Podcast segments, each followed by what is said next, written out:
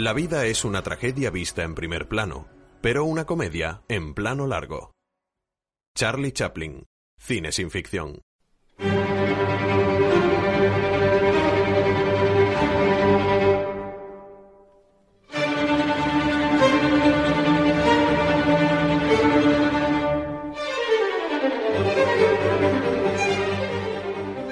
Semana pasada repasamos la programación del Fanzine Gay, que esta semana ha estado celebrando por Extremadura su vigésimo segunda edición. Y una de sus películas es una de las grandes revelaciones de esta temporada, Retrato de una mujer en llamas, que hemos podido ver durante este festival y que hoy hemos, algo, hemos hecho algo especial. Ha sido hacer una tertulia de cine, pero en un lugar pues diferente. No estamos en un estudio de radio, sino que nos hemos venido al café Psicopompo, el café librería Psicopompo en Cáceres, para hablar sobre esta grandísima película francesa que, que, bueno, ya decimos, ya hemos dicho varias veces que es una de las grandes revelaciones de la, de la temporada de cine. Y vamos a analizarla porque hay mucho de lo que hablar, sobre todo de, de arte, y lo vamos a hacer con una gran amiga, ella es periodista y también artista picto, pictográfica, eh, Elena Olmos, bienvenida. Gracias, estoy muy feliz de estar aquí. Bueno, antes de, de, entrar a analizar la película, hay que decir que Retrato de una mujer en, en llamas pasó por el Festival de Cannes llevándose el, el premio a, a, Mejor Guión. Es una película francesa dirigida por Céline Sciamma, una mujer que ha tratado el tema, la temática LGTB en su cine eh, en casi todas sus, sus, películas y que ahora, digamos, cierra una, una trilogía con este retrato de una mujer en llamas que nos cuenta la historia de un romance lésbico entre dos mujeres en el, en el siglo XVIII.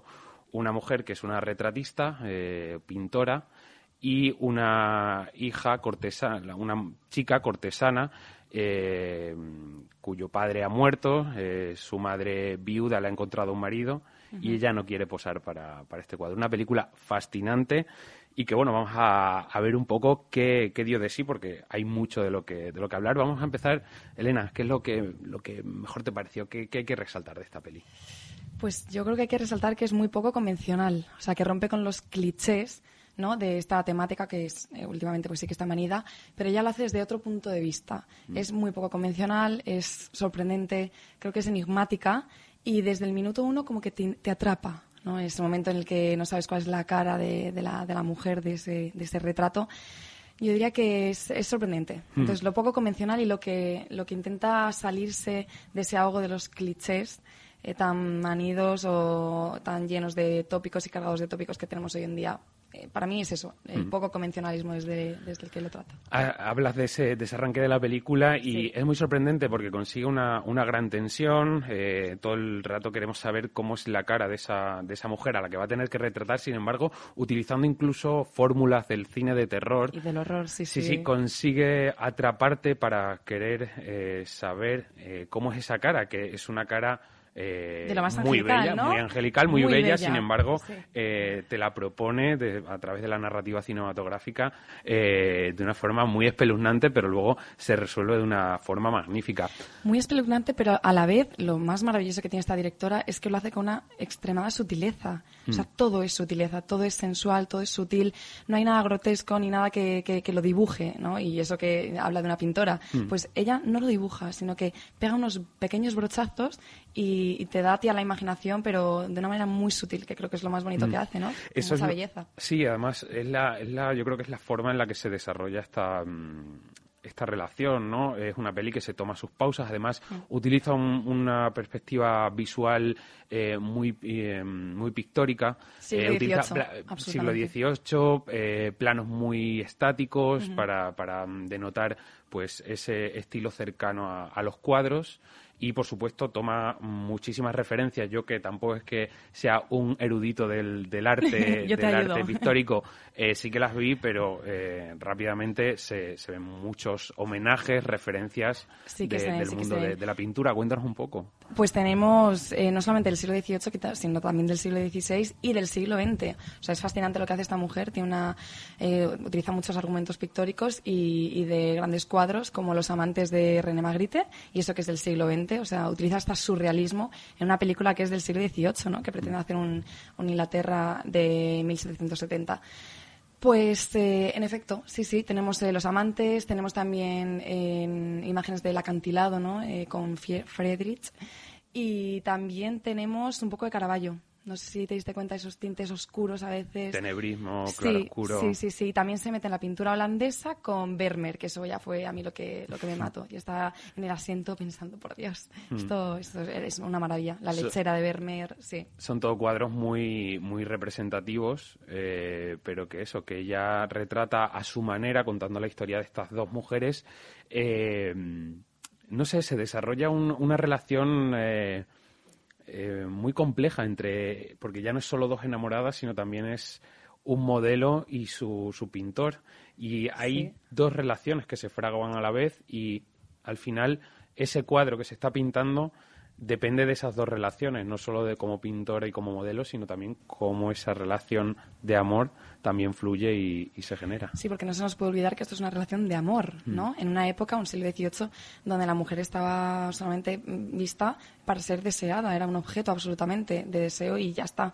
Y aquí no, aquí nos muestra que hay dos mujeres eh, que se aman con locura, que se quieren y están creando, no están inventando como un pintor inventa un cuadro o crea un cuadro, pues estas dos mujeres crean el amor. O sea, diciéndonos esta directora que es posible y no solamente viaja al pasado para crearlo, sino que también mm, nos dice que es posible hoy en día y que sucede hoy en día lo que sucedía hace muchísimos años atrás. Adelanta esto a, a su tiempo, que es el siglo XVIII, como decimos, sobre todo eh, vemos oh, esa, mm, esa autoría de la mujer en, en los cuadros, que no era ninguna en aquella época y que se veían relegadas a eh, tener que utilizar nombres de, de hombre para, para poder mm, pues presentar su obra al mundo, si no, no, no se les no se les tenía en cuenta y vemos que apenas hay hombres en la, en la película, apenas salen dos y no son Dos. relevantes para nada. No, no lo sé. Y luego me gustaría hablar de ese tercer personaje, que es la, la doncella de, de la casa,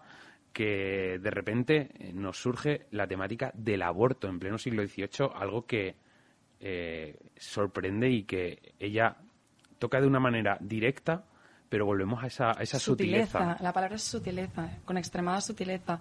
Sí, en efecto, es que es- eh, ella se arriesga, ella se quiere posicionar, se quiere arriesgar y no tiene miedo. No tiene miedo a hablar eh, cosas que sucedían en el siglo XVIII, que sucedían en el siglo I, pero que nos lo pone para hoy en día, para que nos despertemos y nos eh, quitemos esos clichés, esos tabús y hablemos de realidades con, sin miedo. Sin miedo. Hay otra, otro momento de la película en el que, mm, digamos de una forma científica, se representa una imagen, no voy a intentar entrar en spoiler, eh, se representa una imagen eh, científico-médica, Es por así cierto. decirlo. Es uno de los eh, momentos grandes de la película. De los grandes momentos de la es película. una obra de arte en sí. Que ella retrata y que de repente te pones un poco en la en el punto de vista de un de un pintor que al final es quien mostraba la realidad al mundo. Eh, ahora estamos acostumbrados a un selfie o a una foto en cualquier momento. Somos El retrato antiguo era el selfie. Claro, de repente esa persona, nadie retrata ese hecho que está sucediendo en ese momento y ella al ver ese momento dice, esto eh, no pasa siempre y esto hay que contarlo al mundo cómo se hace y cómo se ve. Y en ese momento coge el pincel y, y lo fabrica, lo hace, lo crea. Es así. Eh, eres artista, Elena, y en este, en este sentido eh, tú... eh, Me gusta pintar. sí, te gusta Sí. pintar, pero bueno, vas- también expones, o sea que eh, yo ya, si ya expones tu obra, eres artista y eso no te lo quita, no te lo quita nadie. Eh, además, pintas, eh, de- pintas cuadros de temática femenina. Sí. Y ahora me gustaría hablar, porque la peli creo que también trata sobre esa relación que hay entre el autor y su obra y cuándo terminarla, cómo terminarla y cómo puedes llegar a enfadarte con ella, odiarla, no te gusta, después la amas, Sí. después vuelves al principio. ¿Cómo es ese, cómo, cómo es esa relación y cómo está eh, llevada en la pantalla de esta película? En la pantalla, pues muy bien, porque ella misma dice que nunca sabe cuándo está terminada. Está terminada cuando se cansa, cuando dice, ya no puedo seguir más, no sé, no sé. Yo creo que un artista nunca sabe cuándo una obra está terminada. Mm, incluso cuando escribes, ¿no? Una poesía, cuando escribes, no, no sabes nunca cuándo está terminado. Sin embargo, pues en la película lo refleja muy bien, cuando hace caso a la otra niña y dicen, lo está. Simplemente miran y dicen, lo está. Ya está.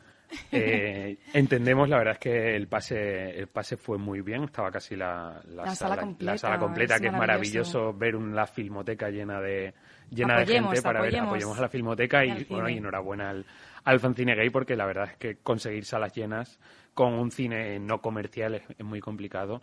Y esto dice mucho de, esos 22 años que lleva trabajando, que lleva funcionando ese uh fanzine gay en, Extremadura.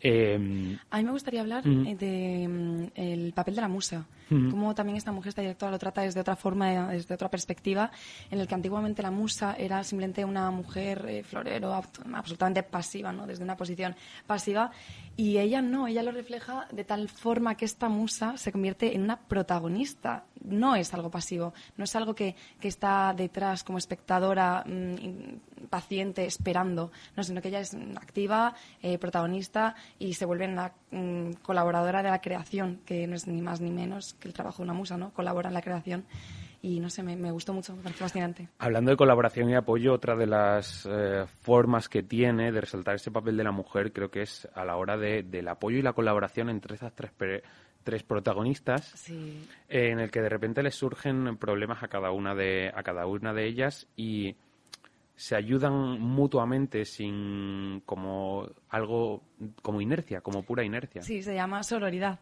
¿no? es la sororidad. Muy bien, muy, reflejada. Y bueno, eh, vemos sobre todo ese, hay un momento culmen eh, donde vemos un grupo de mujeres alrededor de, de, una hoguera, que es donde surge, en esa escena en la que surge la, mm, el nombre de la película, no voy, no voy a decir más. Y, es donde las vemos unidas, vemos un, y además es la primera vez que suena música, eh, las vemos cantando a coro eh, entre ellas, y además de una forma eh, mecánica perfecta, en, tempo, en voces. Que más que un canto es un ritual, ¿no? Sí, casi un ritual. alrededor de una hoguera en el cual es un punto de inflexión en la película, porque abres los ojos. Ahí es cuando empieza además el amor sea, antes no había amor como tal, sí que había miradas, había gestos, había atracción, pero de repente te das cuenta que la palabra amor surge alrededor de esa hoguera. Entonces yo creo que es muy importante ese punto de inflexión del antes que no había música al después que empieza toda la melodía y, toda la película. Mm. Utiliza también para cerrar el verano de, Vivaldi, también hacen referencia a él sobre el tercer movimiento. Eh, hacen referencia, lo hemos escuchado al, inicio de, la tertulia, y la verdad es que eh, una, una, música que para cerrar pega espectacularmente bien. Y al final eh, es una historia de amor imposible, pero, pero completamente posible y eterno, y eso creo que es lo que hace fantástico a esta, a esta película, que a pesar de todo el amor siempre prevalece. Creo que sí, lejos de toda convención social, al final el amor triunfa por encima de todo, sea en el siglo XVIII, sea en el siglo XXI. Y eso es lo que esta mujer también ha querido reflejar. Sí. Pues eh, Retrato de una mujer en llamas, si tenéis la oportunidad, y a verla. Eh, seguramente pronto la tendréis en plataformas porque es una de las grandes películas del año. Elena, muchísimas gracias. y bueno, creo que vamos a seguir escuchándonos de vez en cuando, ¿no? Sin ninguna duda, estar aquí. Muchas gracias, un abrazo. A ti, un beso grande.